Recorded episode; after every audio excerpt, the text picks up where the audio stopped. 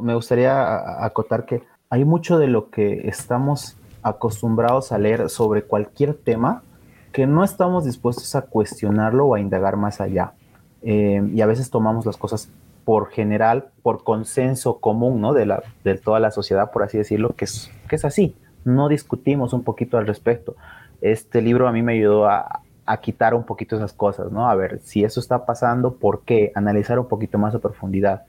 Y yo creo que eventualmente, pues uno tiene que hacer eso con todo, aprender a simplemente, siempre preguntar el por qué te están diciendo el caso claro de la confianza, por qué te están diciendo que la confianza es un buen indicador, cuando en realidad no lo es, por así decirlo. Entonces siempre es bueno cuestionar un poquito más de eso. Y otra cosa es que mm, a veces, a veces, solo a veces, las cosas no llegan en el momento que uno espera. Este libro me llegó, por así decirlo, tarde, como siempre lo dije, pero eso no quiere decir que no se pueda aprender de ellas, ¿no? Entonces, eh, a cualquier persona que pues eh, le interese o algo así el tema de liderazgo, siempre, siempre, siempre es un buen momento para aprender, yo creo que en ese tema, porque no sabes cuándo te va a tocar y es mejor estar preparado. Muy buenas noches, bienvenidos a una revisión del Book Movement, el movimiento que busca cambiar la vida de las personas dejando un legado de experiencias y conocimiento a través de las revisiones del libro. Hoy es un día especial porque se reactiva una de nuestras verticales, que es el Business Book Movement. En esta vertical revisamos libros con aprendizajes útiles para el ámbito de negocios. En esta ocasión revisaremos el libro Why Do So Many Incompetent Men Become Leaders o en español ¿Por qué tantos hombres incompetentes se convierten en líderes? del autor Tomás Chamorro Premusic explicarles ahí de que la sesión va a estar compuesta de tres partes, ¿no? La primera parte va a ser la revisión de, por parte del invitado de hoy y luego vamos a pasar a un espacio en el cual vamos a poder hacer preguntas y respuestas, así que los invitamos a que dejen sus preguntas en los comentarios por donde nos estén viendo. Posterior a eso vamos a pasar a Twitter, así que les vamos a dejar igual el enlace en los comentarios en Twitter ya vamos a poder tener una conversación abierta y complementando todo lo que se hable respecto a la revisión. Bueno, para continuar con, e, esta parte, les voy, a, les voy a presentar a quien va a estar como co-host el día de hoy. Hola Ángel, ¿cómo estás? Bienvenido. Hola Pablo, un gusto. Gracias por la invitación. Perfecto. Y bueno, lo invito ahí a Walter, que va a estar como revisor el día de hoy y nos va a comentar sobre sus experiencias, e insights que ha ido sacando del libro que revisaremos hoy, ¿no? ¿Cómo estás, Walter? Bienvenido. Buenas noches. Feliz, feliz de estar aquí y poder compartir un poquito de lo que conozco. Buenísimo. Perfecto. Bueno, podemos comenzar. Walter, adelante con la revisión. Tengo una pregunta para iniciar con todos. La pregunta es muy sencilla y quiero que se enfoquen en evaluar cuántas veces pasó o si les ha pasado. La pregunta es, ¿alguna vez trabajaron con alguien que no era tan bueno como él pensaba. Es decir, alguien con quien al momento de trabajar, él pensaba que era la quinta, la sexta, la octava maravilla del mundo, pero pues al momento de hacer las cosas como que no, ¿verdad? Y es muy difícil trabajar con este tipo de personas. Pero vamos a avanzar y pasa lo siguiente. Vamos a cambiar un poquito la semántica de esta pregunta. ¿Alguna vez trabajaron para alguien que no era tan bueno como él pensaba? Y ojo, que aquí hemos cambiado tal vez una sola palabra, pero voy a hacer apuntes sobre esto. Aquí es donde se generan los problemas. Donde se generan muchos más problemas es cuando trabajas para alguien. ¿Por qué? Porque si trabajas para un superior, para un jefe que no es tan bueno como él piensa, evidentemente van a haber problemas, ¿no? Porque no va a entender la parte técnica, porque no va a entender eh, todos los, todas las variables que están en el problema y existe un montón de problemas. Y ojo, que quiero que tomen en cuenta que el pronombre él no es un pronombre genérico, fue escogido a propósito. ¿Y saben qué es lo que pasa? Precisamente de eso es de lo que vamos a hablar hoy. Vamos a hablar de este, para mí es de los mejores libros que he leído, que se llama, bueno, como lo anunciaban, Why do so many incompetent men become leaders and how to fix it. Es Tomás Chamorro Premusic y pues fue publicado en Harvard Business Review, por lo tanto es un libro avalado por esta, pues esta, esta, universidad y su editorial, fue publicado en 2019, por lo tanto tiene muchos aspectos actuales de lo que conocemos en cuanto a liderazgo. Y algo interesante es que también tuvo varias, eh, pues, varios reconocimientos. Por ejemplo, la revista Business Insider lo nombró como los 14 libros que todos deberían leer en, en 2019 acerca de negocios. Y también fue denominado por el Financial Times Business el libro del mes. Entonces, eh, precisamente basado en las preguntas que, hice antes, imagínense alguien, eh, pues, encontrarse con este libro y que específicamente trate este tema que trate de algo que a veces no estamos acostumbrados a ver. Muchos de nosotros hemos visto libros que podemos mencionar a Maxwell, que es quien es un referente en cuanto a liderazgo, eh, que te menciona, ¿no? Cómo ser líder, inteligencia, por ejemplo, inteligencia emocional para los líderes. Siempre hacen mención a cómo podemos ser buenos líderes, pero a veces no se enfoca este pequeño eh, dilema que se puede tener, que hace referencia a que hay muchos líderes incompetentes y que la mayoría suelen ser hombres y vamos a hablar al respecto. Antes de nada, como estamos haciendo una revisión del libro, vamos a hablar de quién es el autor. Como pueden ver, este es Tomás Chamorro Premusic. Algo muy interesante que me sorprendió mucho y de lo cual me siento orgulloso porque como región latinoamericana tenemos que estar orgullosos de nuestros pares, es que es argentino y un argentino súper reconocido en el área de gestión de talento humano. Sin ir muy lejos, para que ustedes tengan un poco de contexto, vamos a ver qué es lo que hace, a qué se dedica. Como pueden ver, es Manpower Group, es director de innovación, es cofundador de Deeper Signals a Metaprofiling y es parte de la universidad, y, bueno, es profesor, ¿no? En psicología empresarial de la Universidad de, del UCL, del College London y del Columbia University. Por lo tanto, es un académico que se dedica a los negocios, podríamos decir. Algo interesante es que si ustedes van a su perfil en, en una página web es que tiene todas estas empresas con las cuales ha trabajado, que son grandes, Unilever, Red Bull, la BBC, Google, Spotify, Samsung, es increíble las empresas con las que ha trabajado. Además, y por el motivo por el cual llegué a este libro, es que es tres veces speaker TEDx y, con sus, y sus visualizaciones suman más de un millón de vistas. Lo que hay que tomar en cuenta siempre al poder leer un libro es cuán interesante es su carrera sobre el tema al respecto. Es decir, de lo que está hablando, qué es lo que ha dicho antes y cómo ha llegado a las conclusiones. Y eso es muy importante al momento de leer un libro.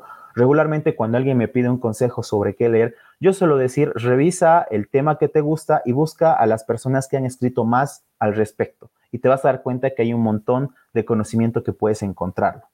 Entonces, como pueden ver, tiene otros ocho libros más y todos son relacionados al talento humano básicamente a cómo reclutar gente, cómo seleccionar perfiles humanos, en qué interviene la confianza para el desarrollo de un buen talento profesional y muchas diferencias que pueden haber. Todo, si se dan cuenta, es en torno a un análisis de las personalidades de los seres humanos.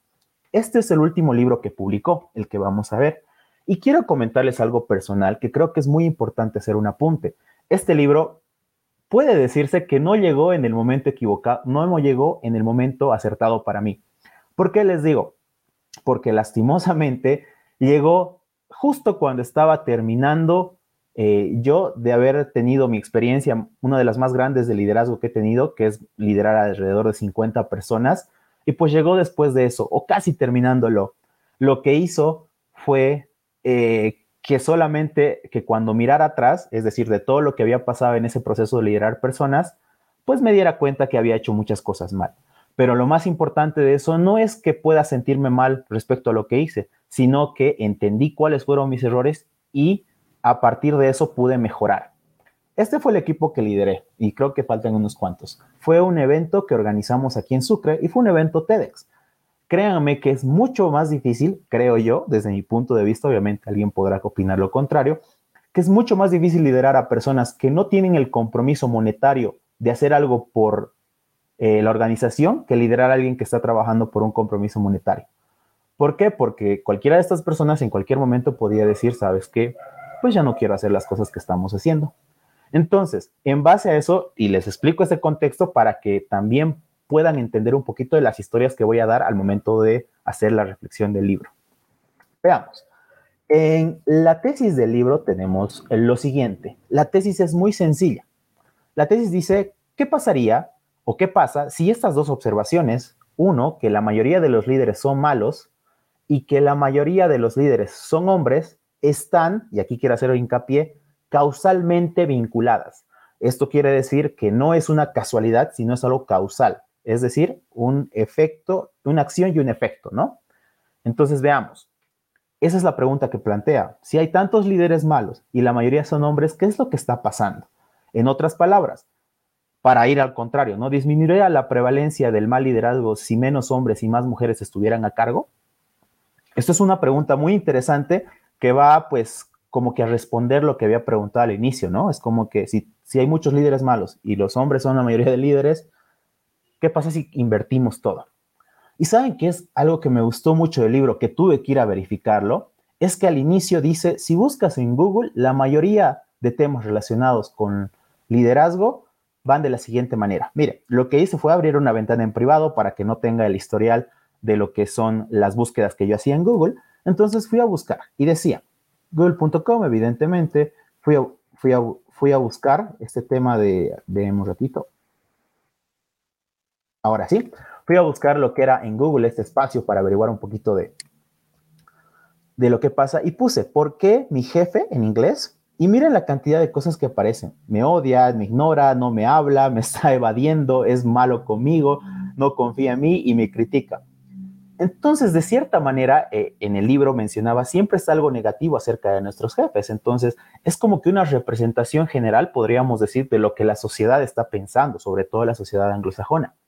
Entonces, vamos a evaluar si esto tiene un respaldo. Y ojo, que a continuación lo que viene son específicamente datos que están extraídos del libro, que si ustedes los revisan, y les animo mucho a que lean el libro, pues van a encontrar sus respaldos, obviamente todos referenciados, o sea, todos son investigaciones respaldadas el 75% de las personas dejan su trabajo por culpa de su director superior. Espero que no, a nadie le haya pasado, pero creo que pues la mayoría hemos tenido a alguien que no ha sido, no ha sabido gestionar bien nuestro talento, ¿no?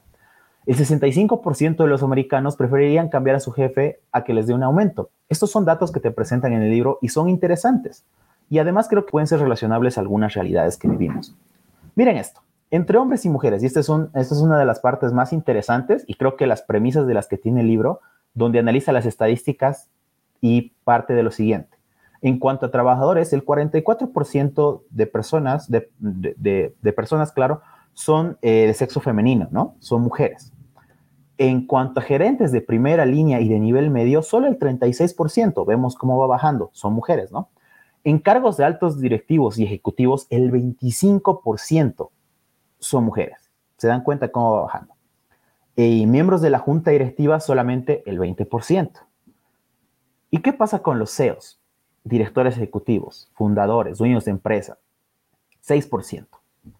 Y ojo, ustedes me dirán, pero ¿esto de qué empresa es? Y justamente es lo que hace el libro, es mencionar que esto pasa o pasaba, por así decirlo, en las Standard Poor's 500, ¿no? Las empresas eh, pues más reconocidas, podríamos decir algo muy importante es que esto sucede incluso cuando hay estudios que dicen, como en el libro lo menciona, que las mujeres son más hábiles para manejar un cambio positivo en sus equipos y organizaciones, porque tienen mejores estrategias de liderazgo.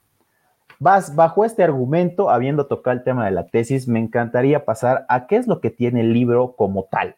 Si alguien ha dicho, pues ya me pareció interesante, voy a evaluar qué es lo que puedo aprender del libro, vamos lo siguiente. Dice, estos son los nueve capítulos que tenemos para estudiar. Les aseguro que cada uno tiene partes interesantes, pero hoy decidí tocar cuatro puntos de diferente manera y ya lo van a ver a lo largo de la presentación. Hay temas que obviamente eh, van en contra de lo que alguna vez hemos escuchado con liderazgo. Regularmente, o el principal, eh, es el segundo capítulo que dice la confianza disfrazada como competencia otro capítulo que me encantó es el mito del carisma, que les ha puesto que se van a sorprender con algunas afirmaciones que hacen, y la ventaja femenina. Obviamente, eh, vamos a tocar un capítulo más, pero va a ser a manera de hacerlo más personal, y es ahí donde quiero comentarles algunas experiencias que tuve. Entonces, nueve capítulos, de los cuales vamos a tocar cuatro, de diferentes maneras. Pues sin mucha más dilación, ¿qué les parece si empezamos? El primer capítulo, la confianza disfrazada como competencia. Y aquí quiero hacer hincapié a una imagen muy bonita que pues evidentemente le hemos visto muchos, muchos de nosotros, que vamos a tratar de darle otra interpretación que tal vez le hemos tenido alguna vez. Vamos. La competencia disfrazada, eh, la confianza disfrazada como competencia. ¿A qué hace referencia este capítulo? Algo que me sorprendió eh, de, esta, de, de este libro es que el libro tiene muchas menciones a distintas eh, revistas de negocios, estudios científicos respecto al tema. Es decir, cada parte del libro básicamente está respaldada, lo cual hace que uno confíe mucho más en lo que está leyendo, ¿no? Algo muy interesante que habla aquí el autor es que dice, eh, la revista Inc. nos dice que la confianza en uno mismo es la base fundamental en la cual el liderazgo cree, crece. Ok, vamos a, con el primer punto, donde la revista Inc. nos dice que pues la confianza es fundamental para el liderazgo. La revista Quartz menciona que si solo las personas introvertidas podrían construir algún tipo de confianza, ellos se convertirían en líderes. Tomando en cuenta, pues, el tema de que se piensa que algunas personas introvertidas no, son, no tienen mucha confianza en sí mismas, que creo que también parte de un punto que no es correcto, ¿no? Y algo que también menciona el libro es como que estas revistas siempre están haciendo hincapié en que la confianza es un signo de liderazgo. Por ejemplo, el mismo Forbes eh, lo que menciona es que la confianza siempre es el mejor amigo de, uno, de, un líder. ¿Ok? Y aquí algo lo que hace hincapié el, autor es que la confianza siempre se ha visto relacionada con el liderazgo y que van de la mano. Pero aquí yo quiero plantearles lo siguiente y quiero que escuchen una anécdota que tuve al momento de liderar equipos, que obviamente, como les digo, solo en retrospectiva pude ver que no había tomado una correcta decisión. Esta es una anécdota personal bajo la cual, eh, bueno, que pude explicar a través de haber leído el libro.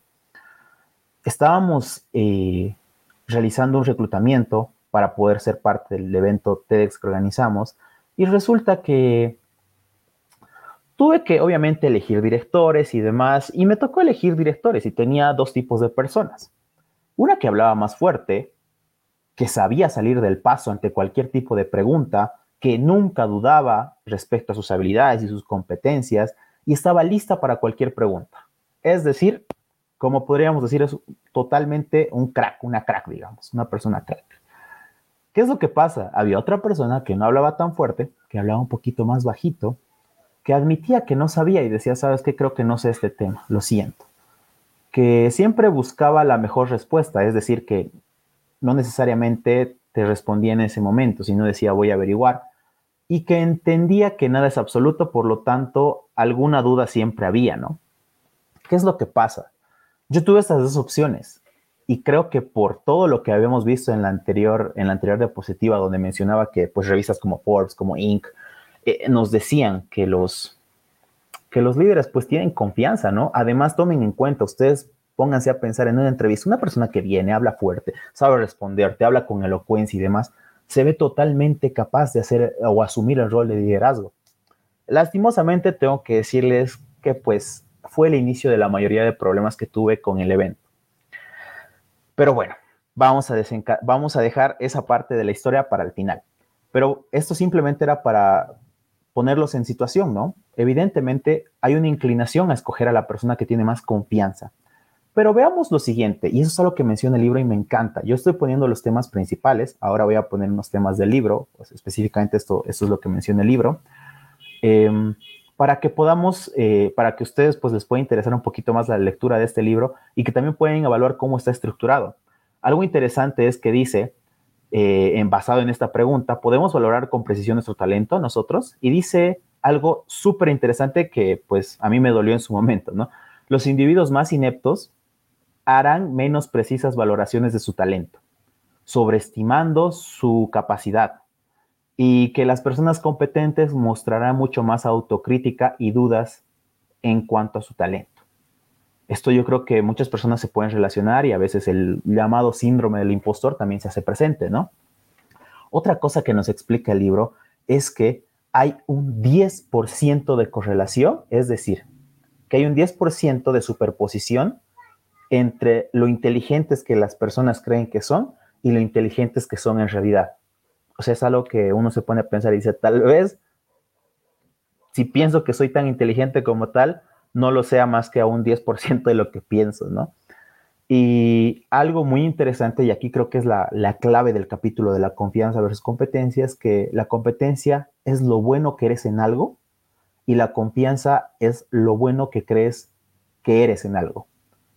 Resumiendo, la competencia es una habilidad, la confianza es una creencia.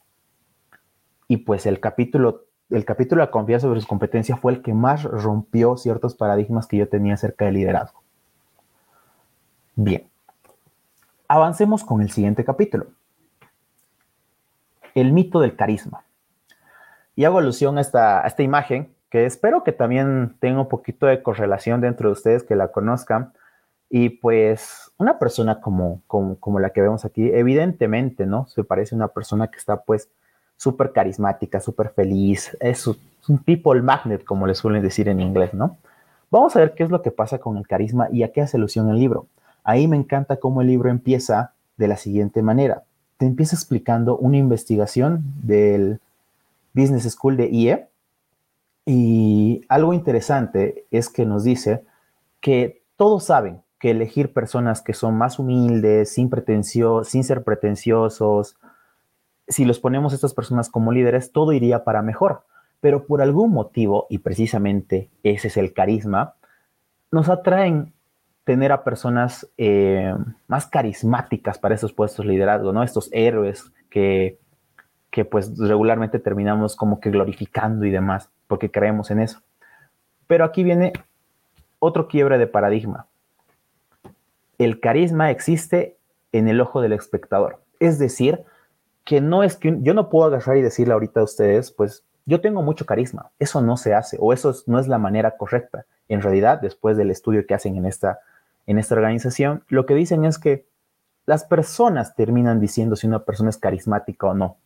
Y regularmente suele suceder esto en unos momentos cuando las personas están en momentos de ansiedad y están en un trabajo súper estresante y demás, solo para para pues estar seguros de que las cosas pueden ir mejor, ven al líder y asumen que es carismático para tratar de empatar esa idea de que tiene que ser un líder carismático. Ahorita vamos a entender un poquito más eso. Pero miren lo que pasa, y aquí es algo que está presente siempre en el, en el autor, que dice, como menos mujeres están en cargos de liderazgo, tiene menos opción para poder ser vistas como líderes. Por lo tanto, también tiene menos opción para poder ser vistas como personas carismáticas. Y aquí el ejemplo que dio es muy interesante. Habla de esta persona. No sé si muchos de ustedes la conozcan. En lo personal, yo no la conocía. Eh, no sabía su nombre cuando la vi en fotos y cuando la mencionó en el libro tuve que buscarla para correlacionarla. Ella es Angela Merkel. Es canciller federal de Alemania y fue cuatro veces consecutivas. Eh, desarrolló ese puesto cuatro veces consecutivas. Algo interesante de esto es que las personas que la conocen no suelen pensar que es carismática eh, y la mayoría de personas que han sido consultadas a su alrededor, pues no la tienen como alguien carismática. Para ir un paso más en este tema del carisma, el autor hace mención a una cosa interesante y te da ejemplos de personalidades. Te dice, esta persona y esta persona, ¿cuál es más carismática? Por lo tanto, ¿cuál sería mejor líder? Y cuando te pones a pensar y ves los resultados de sus liderazgos, pues te deja una duda si sabes elegir bien a un buen líder en base a su carisma. Pónganse en el caso, y esto le pido que lo hagan ustedes ahorita mismo, ¿quién creen que es más carismático, Steve Jobs o Tim Cook? La mayoría de personas regularmente por, el gran impacto mediático que tiene nuestro queridísimo CEO de Apple, Steve Jobs, pues suelen creer que él, es más carismático. Pero yendo a los números, si ustedes se van a visualizar un poco más de esto, Resulta que Tim Cook es la persona que ha hecho que Apple crezca de mejor manera. Entonces, una vez más, y pues mostrando lo que decía el autor, es que a veces no tenemos eh, el liderazgo y el carisma no están bien alineados, además que nuestros ojos son los que le dan carisma a una persona. Una frase muy interesante que me gustaría resaltar es que nuestro deseo de comprender la realidad no es tan fuerte como nuestro deseo de tener un alto concepto de nosotros mismos. Siguiendo con el tema, algo que sí me dejó impactado es esto. Eh, un, estudio que mencionan en el libro de la Universidad de Bryant es que existe una alta relación entre el carisma, la psicopatía y el narcisismo. La verdad, a mí esto fue una de las frases que me voló la cabeza y dije, ¿cómo puede ser esto posible? Pero bueno, para no hacer muy largo el, el cuento, simplemente les digo, pues, y para dejarlos con la intriga, vayan a leer el libro que explica un poco de cuál es la relación entre estas cosas y cómo se llegó a, esa, a ese estudio. Algo interesante es que nos advierte, ¿no? Es cuanto más confiemos en el carisma como marcador potencial de liderazgo, más nos arriesgamos a terminar con líderes tóxicos, que explotan sus encantos y sus influencias para tomar el poder y manipular a sus seguidores. Y simplemente para corroborar esto de que no es un buen indicativo o que en realidad no directamente, no es, no es que un líder no pueda ser carismático, recordemos que el carisma es de parte del observador, pero eh, pónganse a pensar en los líderes más sanguinarios de la historia, eran personas carismáticas y pues llevaron a, llegaron a ciertos extremos que obviamente no nos gusta recordar, pero solamente evaluando eso nos damos cuenta que, que el liderazgo no, es, no se da de esa manera. Así que también lo menciona en el texto, así que es muy interesante esta parte.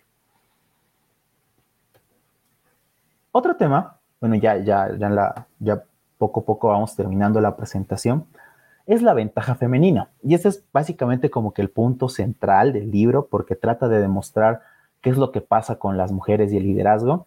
Y su inicio es muy interesante porque aborda el tema de esta manera, hablando de Jack Ma y su intervención que tuvo. Pues básicamente lo que decía es que Jack Ma nos explica que pues eh, para él deberían existir más mujeres dentro de los, puestos de liderazgo en lo que son las empresas, ¿no? Y eso es algo súper interesante porque es uno de los magnates de, negocios en, lo que es China.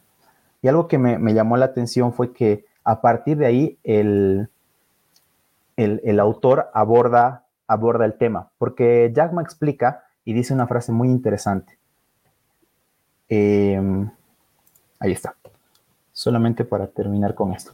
Los hombres tienen un coeficiente intelectual muy alto, pero una inteligencia emocional baja, mientras que las mujeres tienen un balance entre ambos, ¿no? Entonces, algo que podemos tomar en cuenta en la ventaja femenina es que todos los respaldos que hace el autor, es, todos son basados en la relación que tiene que haber entre la inteligencia emocional para el liderazgo.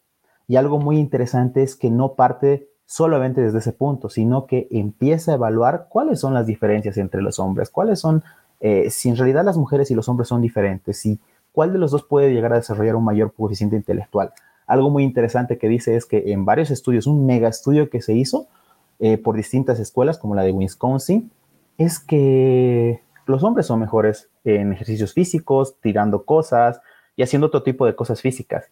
Pero algo muy interesante que decía es que a menos que quieras que tu líder esté tirando cosas, corriendo o cosas por el estilo físicas, pues no necesariamente va a ser el mejor líder para una empresa como tal.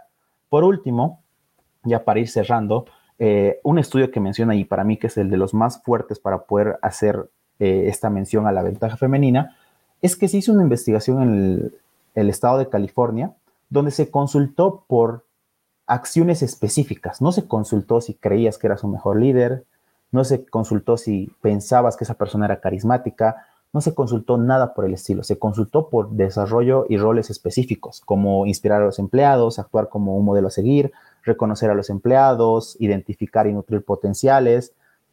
¿Y saben qué? En esta evaluación que fue hecha dentro de las empresas de Estados Unidos con un montón de datos, las mujeres obtuvieron mejores evaluaciones de los trabajadores en todos los aspectos. Entonces, cuando se le pregunta a una persona específicamente de si es mejor líder o no, evidentemente hay un sesgo para poder hablar de los hombres como mejores líderes. Pero si, se identifica y se hace una consulta específicamente de las aptitudes y actitudes que tiene, que tiene que tener un líder como tal, pues por muchas encuestas ganan las mujeres, además de todos los estudios relacionados a su inteligencia emocional. Por último, y como les decía para terminar, esta va a ser un poco diferente a las otras, la evaluación de este capítulo. Para cerrar la historia del evento de TEDx, eh, pues elegí a la persona que tenía más confianza.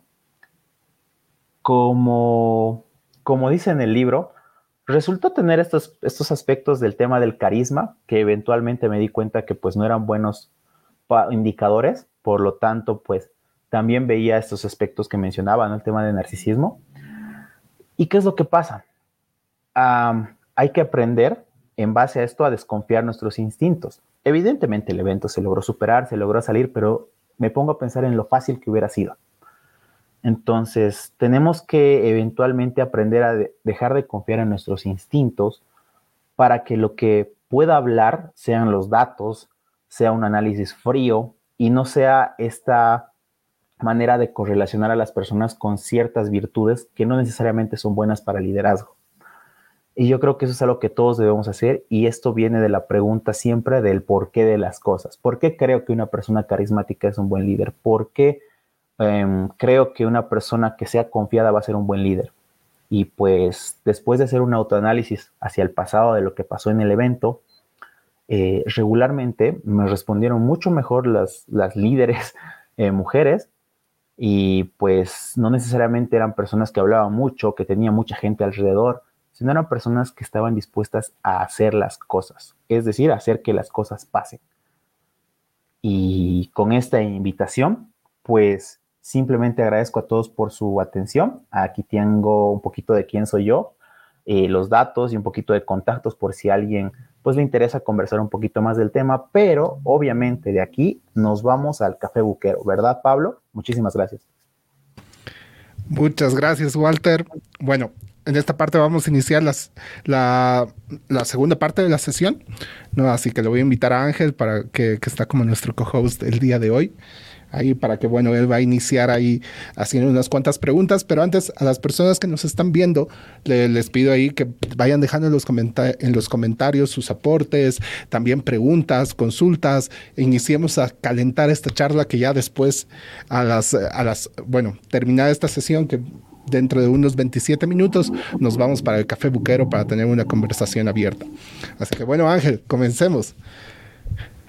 Gracias, Pablo. Em, algo que lo escuchamos muy a menudo es el síndrome del impostor. Entonces, quería entrar más eh, en ese tema. ¿Cómo, eh, ¿Cómo tú recomiendas desde tu experiencia y, y, obviamente ligándolo al libro el tema de lidiar con este tema, con este punto del síndrome del impostor? Es, es una pregunta muy interesante porque porque es algo que creo que nos pasa a todos, ¿no? Eh, yo lo que suelo ver, y bueno, e, el, libro menciona mucho el tema de la competencia, ¿no? El tema de ser alguien competente.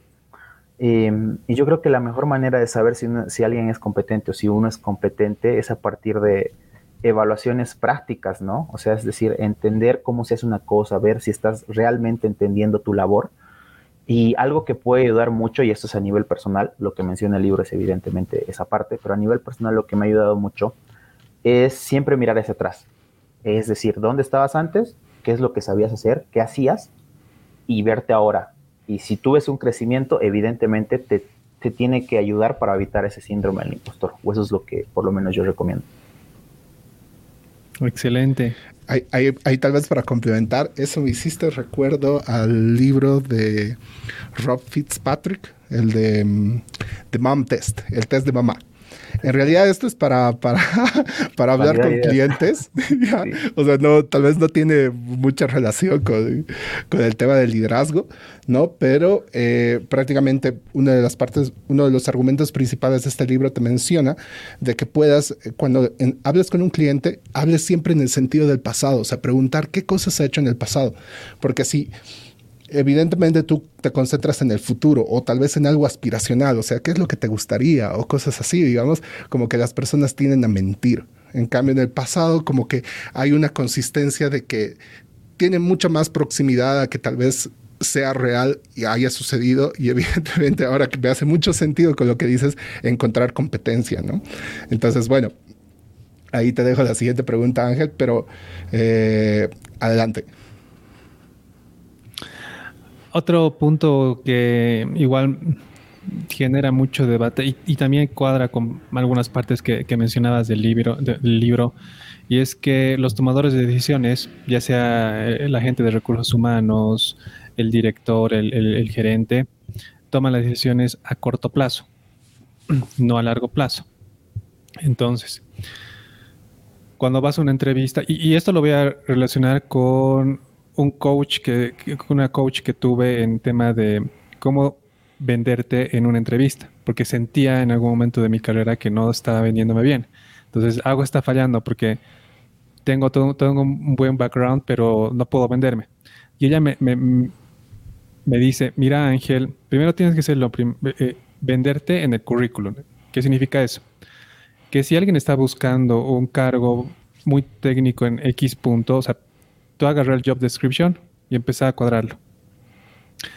Y la persona, la primera persona que va a leer ese libro, eh, ese, currículum, va a ser alguien de recursos humanos. Entonces no puedes a una persona de recursos humanos tratar de venderle algo técnico, tratar de venderle algo que, que realmente entienda y obviamente cuadre con el job description. Después, cuando tú pases con el tema de, del manager, etcétera, no te olvides que tienes media hora, media hora para venderte, para decir, eh, prepárate porque hay preguntas que son predeterminadas.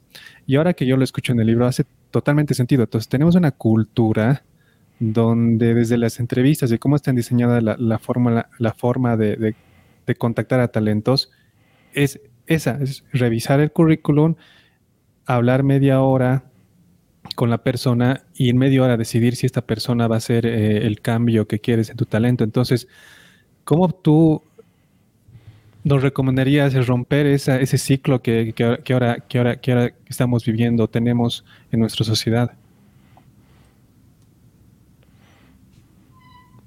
Walter, estás con el micrófono silenciado. Gracias, gracias. Eh, regularmente, bueno, yo creo que la respuesta la tienen las startups al momento de, hacer este tipo de contrataciones y demás. Y obviamente tiene que ser algo que parta desde, desde quienes reclutan, no desde las personas, porque pues nosotros siempre nos tenemos que adaptar a lo que se pueden hacer con ellos. Las startups tienen el proceso de, el proceso de contratación, yo creo que los mejores es eh, postulación, luego viene la prueba técnica y de ahí recién ejercen a la entrevista. Por lo tanto, en la prueba técnica se encargan de evaluar esa competencia, ¿no? Esa, que sean competentes. Y yo creo que ahí está la, clave para, para, que todo mejore. Y ahora me voy al tema de datos, porque acabas de mencionar datos.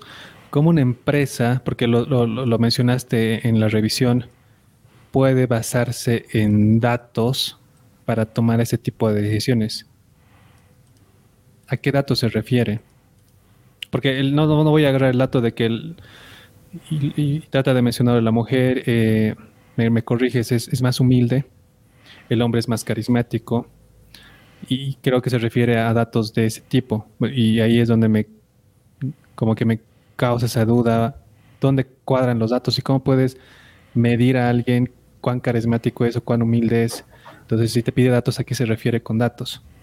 Algo, algo que mencionan en el libro es que estos obviamente no son estudios eh, estrictamente fríos, por así decirlo, o sea, no son estudios eh, numéricos, o sea, no cuantitativos, a veces son cualitativos, porque son estudios psicológicos, pero más que todo, algo muy interesante sobre todo el carisma y esta parte de la humildad es como que eh, se conoce que las personas que, que, regularmente son carismáticas tienen ciertos tipos de comportamientos y en base a eso las personas los ven como carismáticos, ¿no? Como decía, el carisma está en base a los ojos del espectador. Entonces, bueno, esa parte es del carisma y la parte de la humildad son las otras partes, ¿no? Que siempre tratas de dar a las personas un, mayor, una mayor relevancia por su trabajo, que sabes obedecer tal vez de abajo para arriba en vez de tú liderar con tu voz de mando. Entonces, de esa manera es como evalúan ellos el tema del, de la humildad y el carisma. Pero yo creo que en realidad la clave para esto, para, para tener esto, las empresas que lo tengan bien claro, es mm, dejar de hacer preguntas tan amplias como si es un buen líder, tú consideras que ha sido un buen líder en el, en el equipo técnico o crees que es una persona humilde, por ejemplo. Se tienen que hacer preguntas más concretas como las que se muestran en el libro, que son del último estudio que mencioné, que pues sabe hacer su trabajo como tal, te enseña a desarrollarte, te potencia como tal. Yo creo que son preguntas más cerradas que se tienen que hacer dentro de la empresa. Excelente. Ahí les voy a pedir que pasemos porfa los comentarios. Tenemos justo tres. Bueno, en realidad todos son de Leo. bueno, Leo que también es parte del equipo de Book Movement. Ahí, bueno, esto fue justito al inicio de la revisión que él nos comentaba y nos decía completamente de acuerdo que es más difícil liderar en el... Eh, que es más difícil liderar en el rubro no monetario, pero a, su vez cuando aprendes a hacerlo es muy poderoso. Literalmente esto nos, si alguien se ha mandado un proyecto voluntario, realmente es de lo más duro. Nos pasa en Book Movement, nos, ahí con Ángel nos pasan de supply chainers. ahí a Walter le pasó en el TEDx y bueno, con Leo igual el mismo tema de Book Movement, ¿no? Y ahí, bueno, viene con una pregunta y dice, entiendo que el libro habla de los sesgos, pero el autor menciona algo más que los sesgos. En realidad, ah. perdón, sí, sí, sí. Dale, dale, perdón. Ah, ya, ok. Ah, bueno, el, el, autor menciona, siempre hace un equilibrio entre los sesgos cognitivos y también los números actuales. Eh, básicamente es como que correlacionar a la idea de que por estos sesgos tenemos estos números, por lo tanto, entonces va un poco mal. Eh, obviamente a lo largo de todo el libro eh, explica otro tipo de cosas, ¿no? Por ejemplo, hay mucho de psicología en el libro, imagino que es psicología organizacional por, por el background del, autor, que habla mucho de estas, habla de la, de, ¿cómo se llama este aspecto? ¿Cómo se diría en español? Bueno, la cosa es que tiene que tener un buen líder, tiene que tener un coeficiente psicológico alto y después empieza a desmembrarlo a partir de, la parte oscura de una persona, la parte clara que puede liderar equipos. Entonces, eh, además de los sesgos, habla mucho de los componentes psicológicos del comportamiento de las personas, que la verdad es una, es una pasada eh, atender y aprender esas cosas. Pero va, va por ahí. Buenísimo. Y bueno, la siguiente pregunta que dice es, ¿a ti como líder te dio alguna recomendación práctica para mejorar o sirve sobre todo para introspección? Me, dio en realidad, eh, básicamente, eh, habla mucho de cuáles son las características correctas de un líder. También habla de cuáles son los puntos interesantes, o sea, los puntos que tú deberías evaluar. Y para mí una característica muy interesante, que pues lo hago, comparto, es que una persona, un buen líder, tiene que ser experto en su área, ¿no? Tiene que saber de qué es lo que está haciendo. Si va a liderar un equipo de desarrollo, pues tiene que ser un buen desarrollador.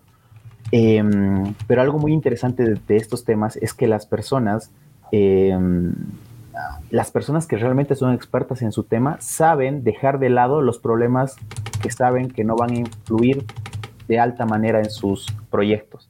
Es como que sabe que, por ejemplo, por así decirlo, ¿no? Espero que no sea un mal ejemplo, pero como que el color no va a ser tan influyente, obviamente por cuestiones de UX y UI, sí, pero es un ejemplo medio, medio, medio, medio que lanzo ahorita sin, sin evaluarlo muy bien, pero sabe que esos temas a veces no son tan relevantes.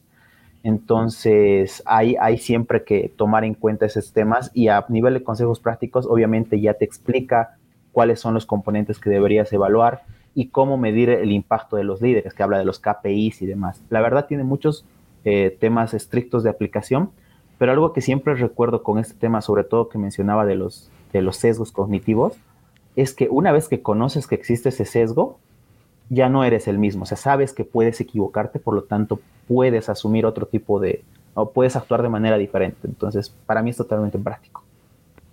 Buenísimo. Bueno, ahí la, la, siguiente pregunta me encantó, porque literal es como, como cuando hablas con un amigo y alguien te pregunta, oye, che, en ese libro que has leído que me estás recomendando, ¿hay algo de esto? Porque cabalmente va relacionado a eso que tal vez alguien se anima o no a decir si va a leer.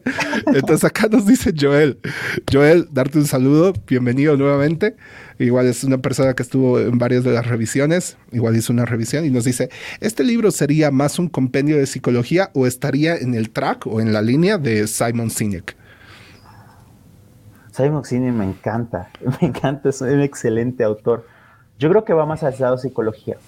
Sobre todo, eh, yo entiendo que Simon Sinek tiene muchas cosas interesantes, eh, pero como dice, decía en el anterior comentario, es un poco más introspectivo, ¿no? Find your why eh, pues, y, demás otros temas. Pero yo creo que este, por la cantidad de respaldos de estudios de universidades que mostraba, ¿no? Trataba de hacer, trataba de hacer mención de que tiene muchos estudios de universidades, va más por el lado de la psicología.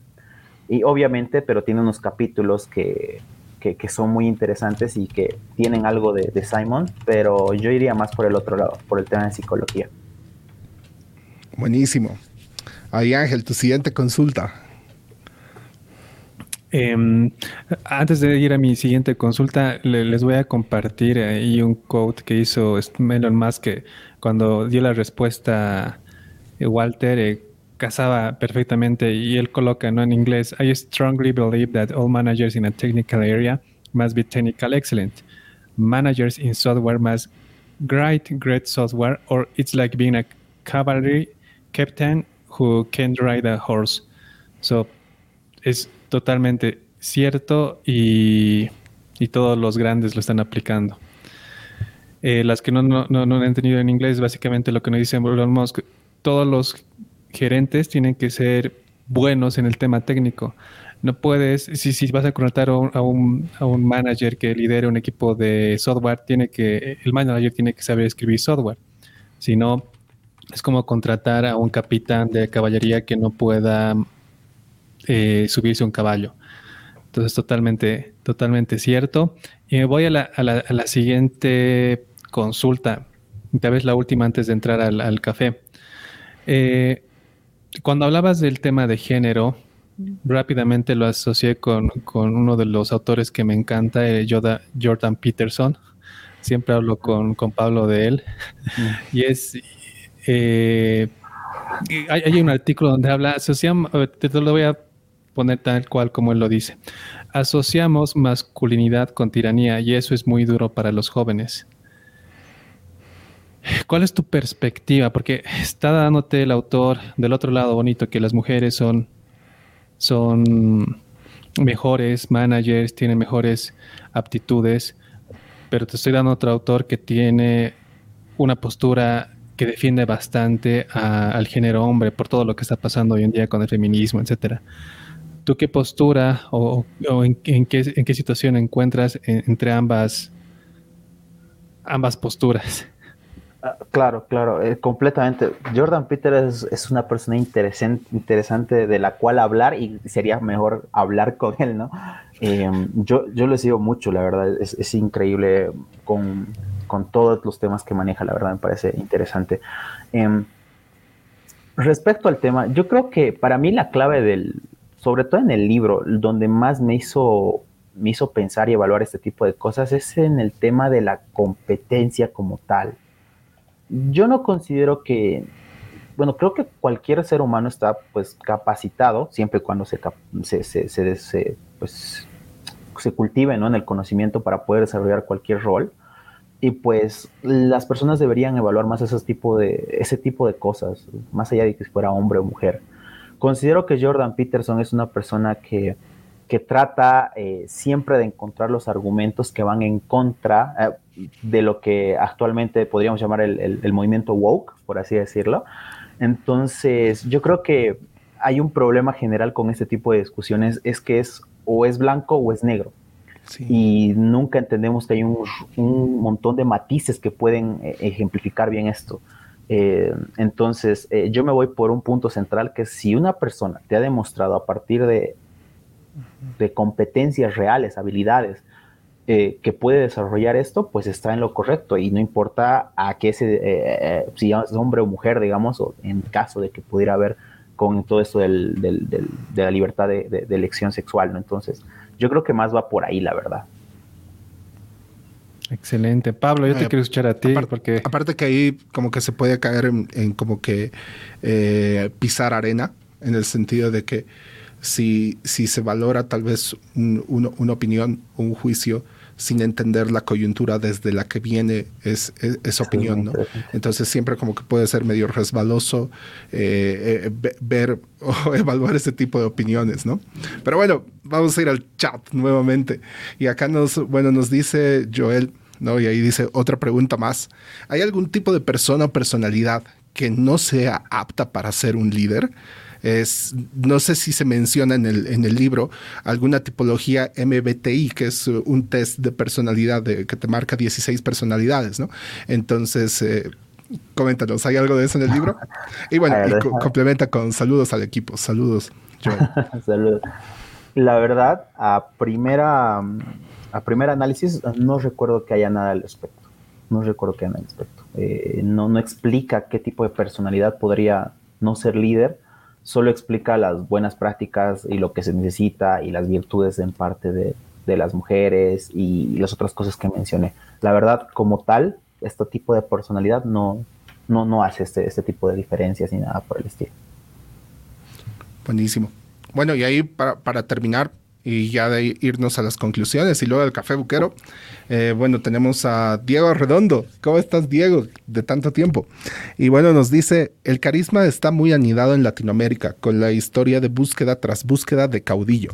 HCF eh, Mancilla ahí me toca investigarlo, habla de manera filosófica, pero las derivaciones psicológicas son muy interesantes. Bueno, ahí luego también nos complementa y nos dice, ¿no? Walter, me encantó el, eh, o sea, complementa eh, mencionando un libro, ¿no? Nos dice eh, el discurso sobre su libro de la sirena y el charango de Carlos de Mesa.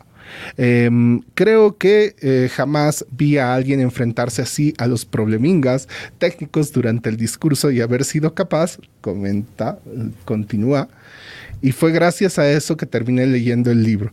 Así que gracias los TEDx si nos llegan a quienes andamos en búsqueda de nuestra lectura. Chévere, pues. Buenísimo, Diego. Muchas gracias, por, los comentarios, gracias por estar aquí. Buenísimo. Bueno, ahí ya para finalizar la sesión, eh, les pido, bueno, Ángel primero, que tal vez nos puedas dar tus conclusiones y posteriormente Walter. Así que vamos, Ángel. Ok, creo que estamos em, en un momento donde la tecnología ha crecido tanto y nos está rebasando tanto que ya no le estamos llegando hasta un punto de que no la entendemos y no sabemos en qué vamos a aplicarla. Y, esto encaja mucho en eso porque estamos hablando de datos también.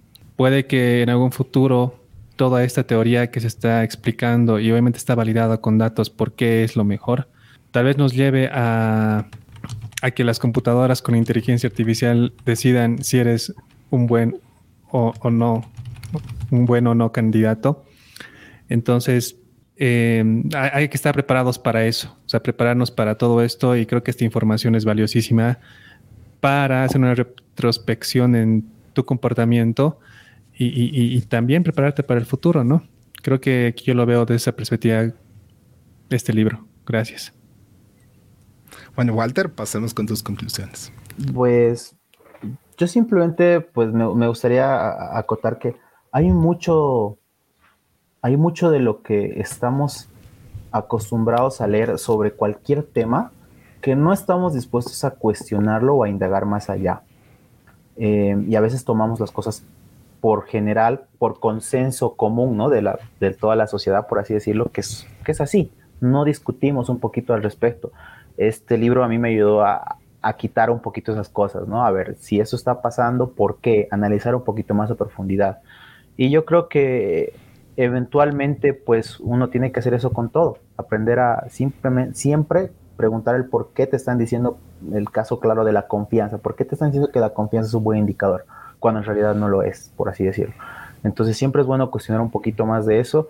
Y otra cosa es que mm, a veces, a veces, solo a veces, las cosas no llegan en el momento que uno espera. Este libro me llegó, por así decirlo, tarde, como siempre lo dije, pero eso no quiere decir que no se pueda aprender de ellas, ¿no? Entonces, eh, a cualquier persona que pues eh, le interese o algo así el tema de liderazgo, siempre, siempre, siempre es un buen momento para aprender, yo creo que en ese tema, porque no sabes cuándo te va a tocar y es mejor estar preparado.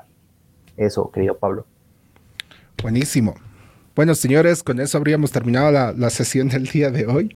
Eh, no, agradecerles a todos por, por, por su, por, su asistencia, por haber seguido la transmisión. Espero que el libro les haya sido de mucha eh, reflexión sobre todo, ¿no? Y se lleven temas, eh, o sea, uno que les haga pensar distinto o tal vez les haga reflexionar sobre un punto o tal vez les haga tomar acción sobre algo que tal vez no habían considerado y pensaban que estaban en una burbuja y perdidos sobre eso, ¿no? Lo único que me queda es invitarlos para el Café Buquero que va a estar en Twitter. Lo pueden encontrar en, los eventos, cabalmente el enlace en los eventos. De todas maneras, se los dejo acá eh, en, los comentarios. Y bueno, los esperamos en Twitter. Así que bueno, sin, sin más, muchas gracias. Chao, chao.